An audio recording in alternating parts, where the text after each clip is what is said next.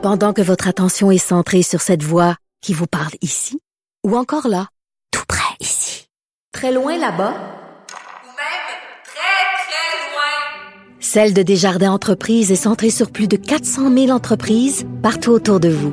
Depuis plus de 120 ans, nos équipes dédiées accompagnent les entrepreneurs d'ici à chaque étape pour qu'ils puissent rester centrés sur ce qui compte, la croissance de leur entreprise.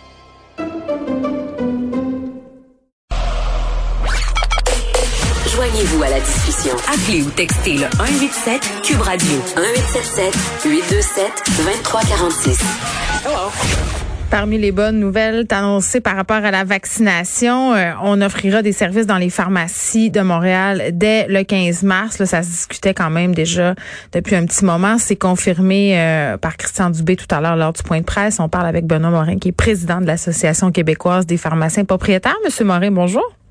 Bonjour. Bon, écoutez, c'est une très, très bonne nouvelle euh, qu'on puisse aller se faire vacciner dans nos pharmacies. C'est une bonne nouvelle, notamment pour nos aînés qui ont des difficultés à se déplacer. Là, on sait que ça inquiétait plusieurs personnes de se dire, bon, euh, est-ce que euh, ma mère, mon père vont pouvoir se déplacer très, très loin? Les pharmacies, quand même, qui sont un commerce de proximité.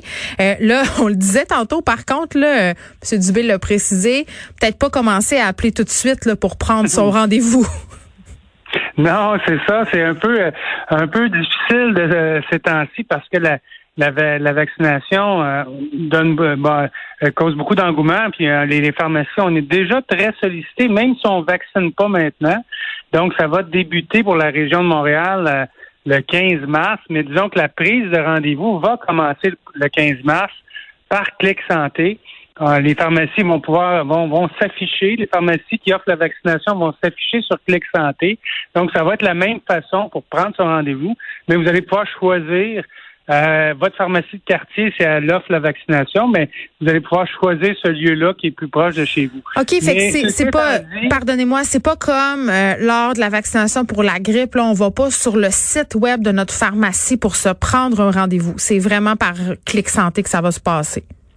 C'est par Clic Santé, puis les pharmaciens vont avoir l'option de euh, d'offrir des plages sur Clic Santé, mais on va aussi avoir l'option de s'afficher comme étant un centre de vaccination et il va y avoir un message de communiquer avec la pharmacie pour prendre rendez-vous. Donc, ça va être de, deux façons différentes euh, parce que, bon, certaines pharmacies vont préférer gérer les rendez-vous sur Clic Santé et donc vont ouvrir leur plage à tout le monde pour mm. rendre disponible la vaccination. Donc, il va y avoir les deux façons de procéder. Mais ce que je voulais rajouter tantôt, c'est que si les gens avaient l'occasion de se faire vacciner avant, c'est toujours l'idéal, le plus tôt possible l'idéal. Donc, attendez pas au 15 mars.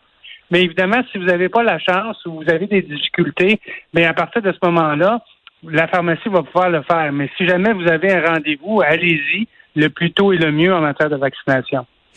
Euh, ben oui, puis là, j'imagine que vous prévoyez ça euh, depuis quelque temps quand même. Là, euh, la rumeur circulait que les pharmaciens allaient mettre l'épaule à la roue comment vous allez vous préparer? Parce que là c'est dans deux semaines, euh, il va avoir quand même une certaine affluence là, c'est bien clair que en tout cas moi je pense que ça va être très très populaire là, je comprends que vous me dites d'aller prendre mon rendez-vous ailleurs puis d'aller faire vacciner ailleurs si je peux le faire avant le 15 mars, mais je pense qu'il y a beaucoup de personnes qui vont avoir le désir d'aller se faire vacciner par leur pharmacien.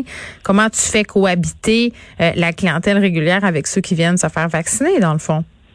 C'est une bonne question, puis euh, c'est une bonne réflexion aussi parce que on a on va avoir une capacité euh, limitée aussi. Là. Ça sera pas chaque pharmacie a une certaine capacité et on pourra pas vacciner tout le monde en même temps. De toute façon, hmm. on va suivre, on va suivre exactement le même, la même priorisation que qu'au niveau public. C'est-à-dire que par exemple au 15 mars, si c'est encore les 70 ans et plus euh, qui sont euh, à qui on offre la vaccination, ça va être la même chose à pharmacie ça sera pas ouvert à tout le monde. Ça va être ouvert aux, 5, aux 70 ans et plus. Donc, ça va être la même séquence pour commencer. Puis les pharmaciens vont avoir des plages limitées. On doit continuer nos opérations. On peut pas attribuer tout notre personnel, tous nos pharmaciens à la vaccination. Fait qu'on on va planifier pour soutenir cette vaccination-là sur le long terme, parce qu'on a plusieurs mois devant nous. On a toute la population du Québec, euh, sauf les enfants, vaccinés. Donc, il faut, faut être capable de le faire. Puis euh, on a, on est prêt par contre. On l'a fait pour l'influenza, on l'a fait pour euh, euh, six, Oh, mais c'était long, l'influenza, là, quand même, Monsieur Morin. Moi, j'ai essayé de me faire vacciner pour l'influenza dans les pharmacies près de chez moi. J'habite dans un quartier central à Montréal, puis ça a été très, très difficile d'avoir un rendez-vous. Ça a été long. J'imagine que par Clic Santé, ça va, ça va aller plus vite, là, mais il y avait quand même beaucoup, Ouais. beaucoup, beaucoup, beaucoup de demandes, là. Oui, la demande était très forte. Les, les premières semaines ont été plus difficiles. On, a, on anticipe à peu près la même chose. C'est peut-être parce que je me suis semaines- découragée trop vite. Moi, au-delà des premières semaines, j'ai fait, hey, on va laisser faire. Puis euh, aussi, il faut, faut se dire que c'est toujours relié à l'approvisionnement. hein. On, a- on a eu ce problème-là avec l'influenza, c'est-à-dire qu'on avait une quantité au départ limitée de vaccins qui sont arrivés par la suite, mais avec la COVID, on est un peu dépendant de ça aussi. Là.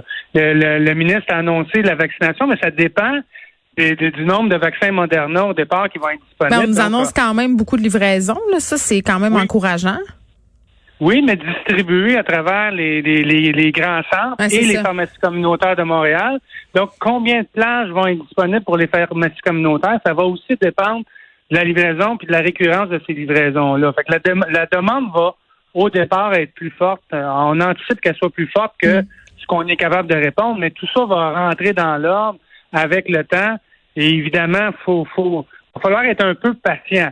Mais l'idée de vacciner les gens en priorité, en- en- avec une certaine priorité, Mm. c'est aussi une façon de, de, de le faire dans un ordre qui est le plus euh, la plus efficace, qui va atteindre les gens les plus vulnérables en premier. Puis je pense que c'est la il n'y a pas d'autre façon de faire de toute façon. Ben oui. Mais vous avez raison que ça va être un beau défi à gérer. Oui, puis là, c'est bien certain. Puis moi, un des points positifs que je voyais là à la contribution des pharmaciens, je me disais, bon, on parle beaucoup de Montréal, là, c'est bien normal parce qu'en ce moment, on a beaucoup de cas. Il y a la question du variant aussi, mais en région euh, éloignée, là, où il n'y a pas nécessairement euh, de grosses infrastructures pour vacciner massivement la population, les pharmacies, là, c'est un c'est vraiment une bonne idée de permettre à- aux gens d'y aller. Là. Ça va être comme un, un facteur vraiment qui va faciliter toute cette opération-là. Oui, absolument. Puis, euh, pour vous donner un ordre de grandeur, il y, a, il y a 1500 pharmacies environ qui ont levé la main sur les 1900, 1900 Quand même, hein? au Québec. Là. Il y a 1500, puis Ouais. plusieurs dans des dans les petites villes, même dans les villages, qui vont offrir le service. Donc, ça permet de, de rejoindre les, les, les, les gens un peu partout à travers le Québec. Évidemment, ça, ça sera pas au- à la mi-mars, ça va être un petit peu plus tard, probablement début avril. OK. Mais de toute façon, c'était dans dans l'ordre des choses. là, on a eu l'adoption du projet de loi par le gouvernement là, avant la fermeture du gouvernement pour permettre aux pharmaciens de vacciner. On a fait l'exercice. On a vacciné 700 000 personnes durant l'influenza, à peu près.